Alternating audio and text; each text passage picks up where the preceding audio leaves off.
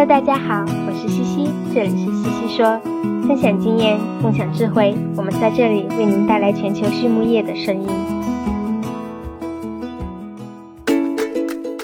感谢西西说的合作伙伴们：英赛特解决肠道问题，美国达农威公司值得信赖的营养与健康专家，优宝生物、三和药业让健康养殖更简单。隆昌动宝十七年专注研制天然提取添加剂，引领畜牧业节能优产。拉曼动物营养全球顶尖的酵母和细菌微生态产品生产供应商。大地汉克三十年专注为动物提供美味与健康。里兰动宝让食品和伴侣动物不断丰富我们的生活。禾本生物专业酶制剂全球供应商，深耕生物发酵技术二十年。康德全包膜凝聚未来，凝聚更多力量，释放更多能量。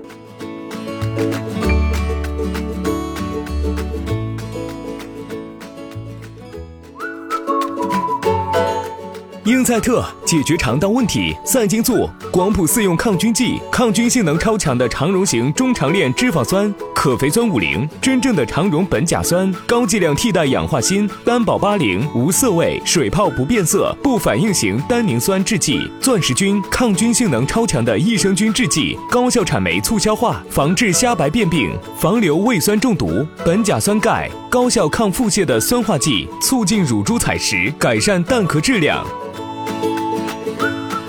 Hello, everyone. I'm Laura Greiner, your host for today's Swine It podcast. And with me today, I have Dr. Erin Holmes, who's with Cargill as a swine nutritionist. Erin, how are you today? I'm doing well. Thank you, Laura. Well, glad to have you on today, Erin. Um, for our audience who may not be familiar with you, would you mind sharing a little bit of your background? Sure.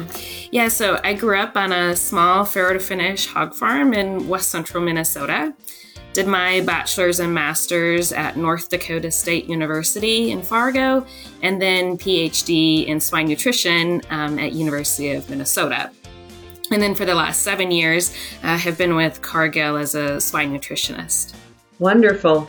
Well, we were visiting a little bit ahead of time, and one of the topics that I think we want to talk about right now is is what to do with our sows in the summertime. And as you know, sows are something that's really near and dear to me, and I think the timing is perfect. We were just talking about how the weather is starting to change here and um, the grass is growing and the sun is getting warmer. So as we think about this for our for our farmers, what would be some things that pop into your mind immediately when we think about sows and, and summer nutrition management? Yeah, so when it comes to feeding sows um, in the summer, um, the, one of the biggest areas of concern is lactation um, and lactation feed intake, that heat stress response that um, sows experience when they're in lactation. Lactation is a very um, heat intensive um, phase. Um, that they're they're going through and experiencing, and then putting on top of that our higher temperatures and humidity, uh, we enter into heat stress when we would typically see sows back off on feed intake um, when we're really we're trying to get them to eat as much feed as possible. So you know there's there's really two ways that that we can approach nutrient intake which were really what we're trying to do when we talk about feed intake know, we can we can drive voluntary feed intake, or we can we can talk about um, the nutrient concentration of the diet. Mm-hmm. Let's start with nutrient concentration of the diet. I think that's the one that most of us jump to immediately. Mm-hmm. Um, certainly, our, our probably our most common ingredient in the summer is fat. Um, but with where prices are today, obviously we're reconsidering that thought. So, what are your thoughts today on nutrient management with sows?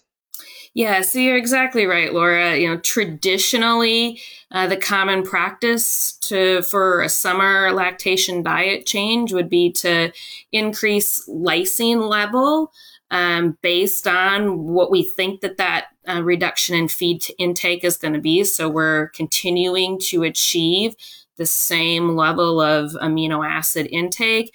And then we would add fat to the diet um, to increase the, the energy density of the diet. Um, fat, while we get um, energy from several macro ingredients. Fat is just very concentrated source of energy. Um, it it's going to provide some dust control. It's going to facilitate fat um, soluble um, vitamin absorption. And then also, kind of again, towards that summer piece, it's going to have what we call a lower heat increment. So the amount of heat that is produced by the animal to digest and utilize that um, is going to be lower than, say, other feed ingredients um, like fibers or protein. So that historically has been a few of the advantages of just adding fat to increase our energy density of the diet. But like you said, um, with where fat prices have gone the last 18 months, that's um, a much more expensive proposition to just go ahead and add fat to the diet. And so we have had questions from customers that we work with, um, kind of on that note of do we need to add fat or um, do we need to add this, you know, a certain amount of fat in the lactation diet still? Or, you know, what are the other alternatives that we could achieve um, that increase in energy um, nutrient intake? Mm-hmm. Yeah, and so I think that's a, a really fair point. You know, fiber would be one that we think about with sows. They seem to kind of have a different um, nutrient utilization with their intestine as far as being able to maybe get some VFAs out of fiber. Um, but you just mentioned, of course, that fiber has a higher heat increment. So, are there any things that pop to your head today on, on what we might need to think about in terms of alternatives to fat? Mm-hmm. Yeah. So, um, alternative feed ingredients, you know, bakery would be um, an ingredient that's higher energy. Um, not as certainly not as high as fat. Again, fat is that really energy dense ingredient. Um, but bakery um, can come into lactation diets. Um, distillers can come into lactation diets. Like you said, there, there's a little bit of, you know, we're introducing some additional heat with digestion. What does that end up um, kind of, if you will, costing us? But there, it, there is certainly diet savings to using distillers. Um, and even, you know, phosphorus, the price of monocal um, has increased a lot, and some people just simply aren't even a- able to get it. So, Distillers does have um, a readily available form of phosphorus. Um, so, so there are some pros and cons to consider. Um, from my experience, we see a wide variety and comfort level of using distillers in lactation diets and, and, and reasonably so. And primarily the big one is going to be mycotoxins. So we do have people that use quite a bit of distillers in lactation and they seem to do it quite successfully, though there's a lot of monitoring and quality control in place to understand um, all of the macro ingredients that are going into that lactation feed. Mm-hmm. Yeah, it's that's really good. Um, the other thing that we visited a little bit about um, that you had mentioned earlier were enzymes. Um, any thoughts on that if we want to go a step further? Yeah, yeah. So, one thing um, kind of on the, the table for discussion. Um, you know, it's probably not something necessarily to, to blanket recommend for everyone at this point, but yeah, something like the use um, of a carbohydrase such as like a xylanase. Um, certainly for the cost of it, it's relatively inexpensive today. Um, and there's not just from the nutrient release that it that it might provide, but also if you think of some of the work that we've seen in grow finish pigs, just from the health and mortality side of it, um, there there's some things there to consider as well. Um, in addition, with that though, it's probably best to consider um, the macro ingredients of the diet and the substrate that that those enzymes would be working on. So, for example, if you were using um, a little bit higher level of distillers and lactation, um, given their intake, then yeah, a xylanase maybe would fit because you have that available substrate for the xylanase to work on. Mm-hmm, mm-hmm. Perfect. I think those are all really good suggestions around things that we can consider um, with our nutrient management perspective of, of the diet nutrient concentration. Um, but I'm going to go back now a little bit deeper. So we you mentioned way at the beginning of this conversation increasing lysine level. So how do we know where we need to go? Um, how do we help producers understand what nutritionists are thinking about when we say, well, we're going to increase lysine? Mm-hmm. Yeah. So having some sort of an idea of what, even if it's of intake, even if it's based on feed deliveries and the number of sows in in stalls that are being fed on a on a rolling average. You know, we're we're not asking to go and and weigh feed for all sows or even a subsample, but just some marker of you know, this is what in cooler season um, a general average intake is. And then when we move into warmer seasons, um, depending upon your, your geography, um, you know, th- this is the change in feed intake. So you might see it to be a pound difference. And so then we would take that into account to achieve our, our grams of amino acids or grams of lysine. Yeah, I think you just hit the key point right there, right? We used to talk percent lysine, what percent lysines in the diet, but particularly for sows, that feed intake is so critical to ensure that we're getting to a set grams of lysine.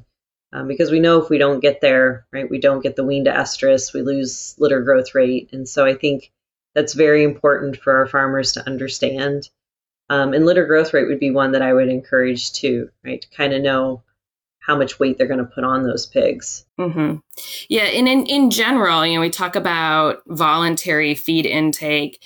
You know, we want to minimize body weight loss of the sow. In in general, she's probably going to put it into her pigs as opposed to put it onto her body um, during the, lactation phase. So, any groceries, as I sometimes call them, any nutrients that we can get into her during lactation, especially a time when intake is a little bit challenged, um, is a value to her, not just for that litter, but then the subsequent litter.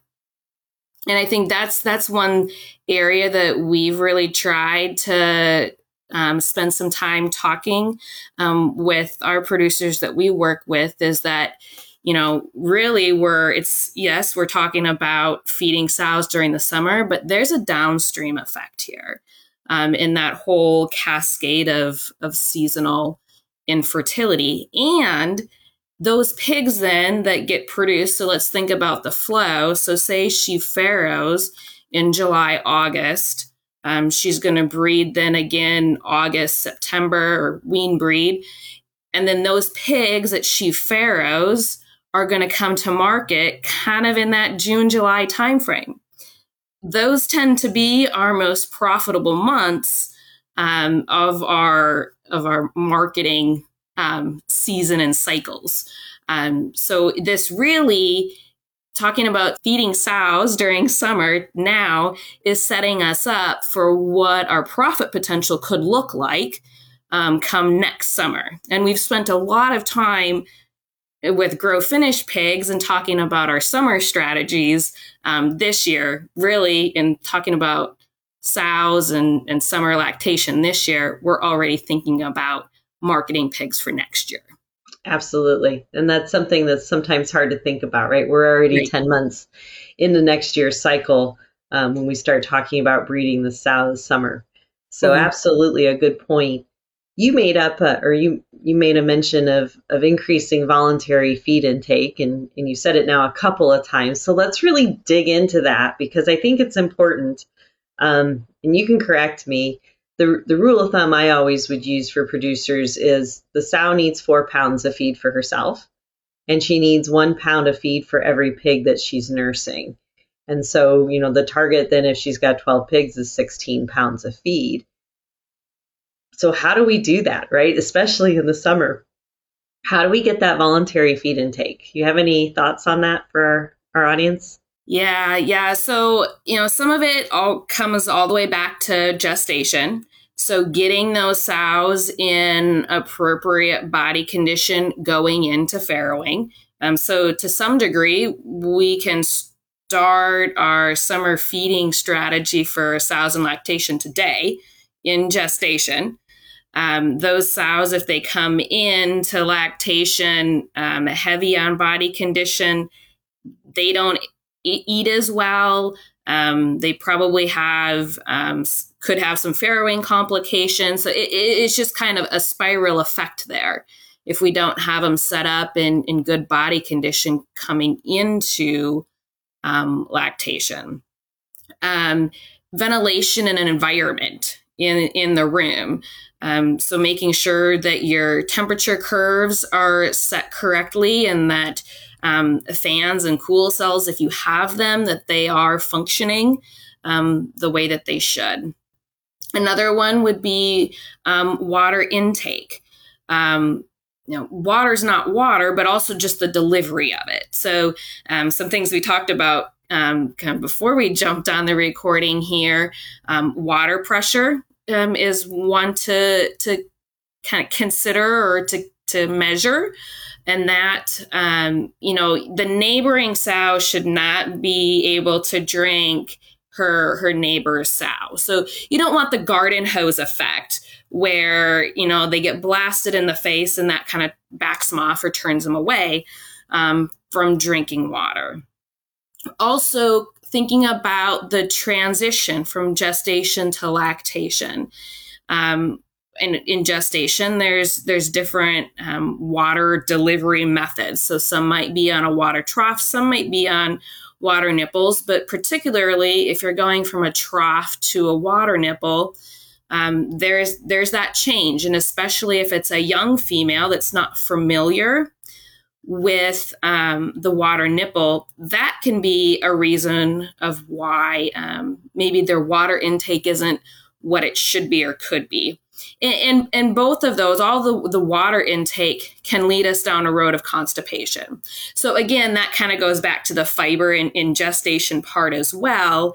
But um, constipated sows will also back off of feed and, and won't eat um, as well or as much as they should and could. Um, and there's a relationship to feed intake and water intake. Um, so I think kind of the rule of thumb I, have always heard is is three to one there on that that um, relationship of of water and feed. Um, and so if she's not drinking enough, she's probably also not eating what she could. Yeah, I think one of the things that always maybe frustrates me in a barn, and I, I know it frustrates others, is is the guilt. Right? She's she's younger. Um, she's inexperienced walking into the farrowing house, so she doesn't recognize her surroundings. And then, of course, we're having her farrow out these little creatures that are now surrounding her all day, and so she's trying to figure all of this out. So, how do we help her um, during those summer months? Because to me, she's probably our most critical animal, particularly in the summer, right? Year round, but particularly in the summer. Yeah, yeah. Like you said, um, particularly in the summer and year round. But again, we're just compounding factors here when it comes to summer. But, you know, if you have the ability to kind of group those young females up together in your rooms, um, you at least know, identify, hey, this is the row or this is the section that we need to pay particular attention to in terms of um, making sure that they aren't backing off feed.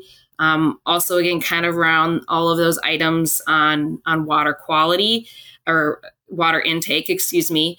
Um, and then again, that transition. So, kind of you know, one thought I, have seen, um, kind of little trick, is that from to kind of understand or know if a gilt or a sow um, has consumed water after coming into farrowing is to put a little peanut butter on the nipple waterer. So it's one, an attractant, you know, but two, then if the peanut butter's gone, you know that she's there's a high likelihood that she has found the water and, and is drinking. So I like that trick. Yeah, we were we were talking about the old PED days with with limestone on the water nipples and looking for that. But I like the peanut butter. That's a that's a good one for today. and you're right, sows will like that. So I think I think that's actually a really novel way to to try to help farm staff, particularly um, very quickly and easy identify animals that aren't getting what they need from a water perspective. Mm-hmm. How about just from a general barn management perspective? Um, anything we can do from a feeding strategy standpoint for the summer months that might be different than than other times of year?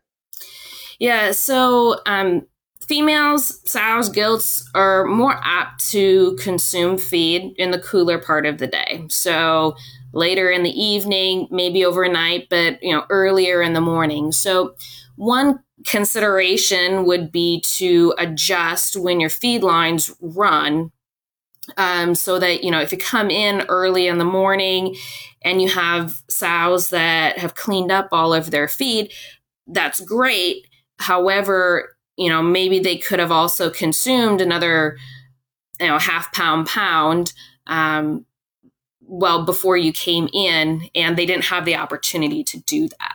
So just you know monitoring how many sows are um, have cleaned up their feed first thing in the morning um, before that feed line runs and then adjusting the run times of lines um, accordingly so that um, there aren't as many sows that um, have cleaned up everything yeah i think it's a good point. one of the rule of thumbs i always learned was um, while the sun might be at its most intense at about three o'clock in the afternoon, at least in the Midwest in the summer, the sows and the animals don't really experience the heat stress until you know till about five mm. o'clock, right? So we need to to plan on them not really becoming active in their feed feed intake until a few hours after the sun is at its most intense, and that's when it starts to kind of cool off for the evening, if you will. And mm-hmm. so I mm-hmm. think that's a very good point of how do we set those systems up um, from an automated standpoint to ensure that everybody's getting food. But then what if you're hand feeding? You know, how do you make sure there's food present before workers go home? Mm-hmm. Uh, so I agree. I like that. I like that idea. Um, any tips or tricks on how to get a gilt to eat more feed? yeah, great question. Um, you know, wet dry feeding can help there um, just to encourage stimulate um, some some feed intake though if she's not eating it then you do kind of have to be especially in the summer it's a really good environment for feed to go sour um, pretty quickly. Um, so you know there's pros and cons to it but that would be a way to to get them to uh, a little more feed intake into them. Um, it, it, could go down that the added there are some additives out there as well that um, seem to give some some stimulation to feed intake um, so th- those would be and of course that would be applicable across parities but again that young female is if, if, it, if anyone in the barn they're going to be the most um, you know compromised during that time and they do represent a fair number of females um, in the herd. Absolutely. And I think when we talk about replacement rates and the concerns we have today with culling, that that's an important thing is we need to focus on that that young female and try to find a way to to keep her in the herd and, and keep her productive. Um, so one of the other things that I used to think about too is just frequency of getting getting the animals up. And so any thoughts on that? I mean, obviously, we don't want to disturb them between the hours of 12 and 3, but um, any thoughts on how often we get them up or any other maybe tricks that we should encourage the farm staff to think about for the summer? Um, additional um, tip or trick to get sows to, and gilts particularly, to in, eat more um, during lactation, um, getting them up. Um, would be, you know, it, with labor challenges, um, you know, if you can achieve one time a day, that would be good. Kind of some of the things that it would would offer, it kind of stimulates them to get up and eat, drink if they haven't. Um, if she has a challenge in in getting up or doesn't want to get up, um, that would identify the females that need um, some attention, whether that's treatment or, or, just further monitoring. Um, but again, just some further attention that she would need. Um, getting them up would also um, stimulate defecation. So if you have some constipation going on, um, probably most likely to see that in that first week before, kind of as they're getting up onto to full feed. Um, you know, interacting, and getting sows up would would also help achieve that. I think those are all really good tips for summer, and I know we could continue to talk more, and I'm I'm sure people may have some questions related to diet formulation and so forth that they certainly can reach out to you and, and ask for more detail, but we're kind of wrapping up our time. So I was wondering if you could maybe give the audience just a few key points or take home points today um, as they're getting ready to head into summer, what they should be doing in their barns. Yeah, I, I think the one of the biggest things to remember is that um, you know the long term downstream effect that summer lactation feed intake has on, on the whole um, production system. So while we're talking about you know feeding sows for this summer, it's that subsequent farrowing that really gets impacted and and when those pigs are born they're gonna when they're marketing they're gonna hit in the summer of next year um, during our most profitable likely to be our most profitable months um, so that would probably be the, the big thing. Um, and then two um, you know we can voluntary feed intake any whether it's barn management um, you know environment related um, you know we can do things diet formulation wise to to overcome the um, change or reduction in nutrient intake. At the end of the day we're going for nutrient intake Perfect. I think that's a great wrap up of what we discussed today, Erin. 禾本生物是国家高新技术企业，酶制剂全球供应商，业务遍布全球三十个国家及地区。在过去近二十年的发展过程中，禾本生物自主研发生产六十余种单酶，服务于饲料、食品和工业等应用领域。质保酵素、过氧化氢酶和葡萄糖氧化酶等产品已成长为行业领先产品。禾本生物始终坚持“禾为天，人为本”的经营理念，为客户提供绿色、环保和经济的酶制剂应用方案。Um, so, as you know, we like to ask our guest speakers a couple of questions.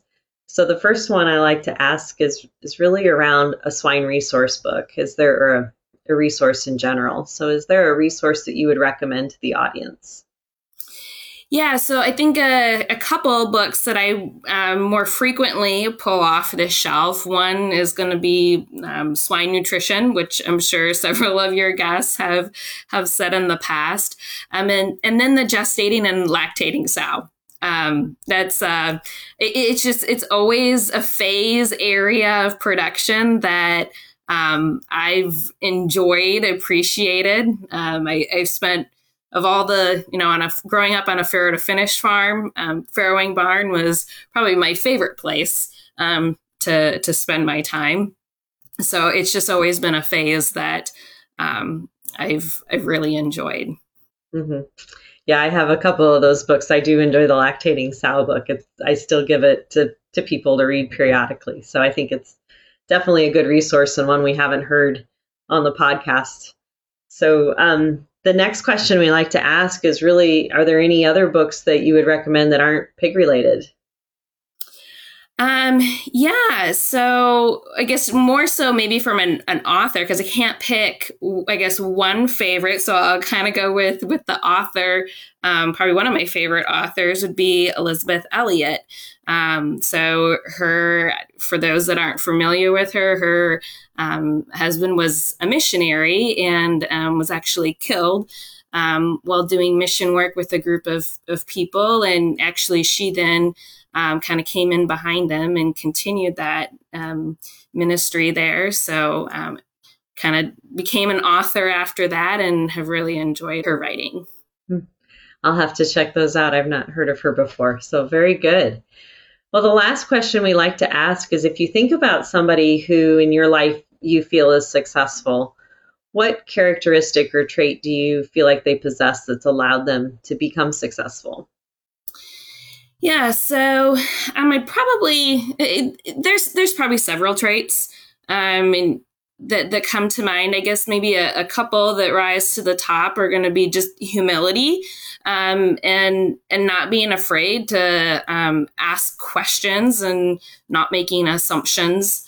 Um, and then um, two just determination um, and that kind of i think can incorporate to just being flexible and, and adaptable um, to to challenges but also to change because as certainly as um, our industry knows it seems like every certainly every year maybe even every month there, there's some something new that we haven't seen and that's certainly been evident the last few years um, that that we've seen. So absolutely, I think that's a great tip, particularly where we're at today. So that's wonderful. Um, for our audience, again, this is Dr. Erin Holmes with Cargill. She is one of their swine nutritionists. Erin, we do want to thank you for your time today and all the tips and tricks that you shared with us.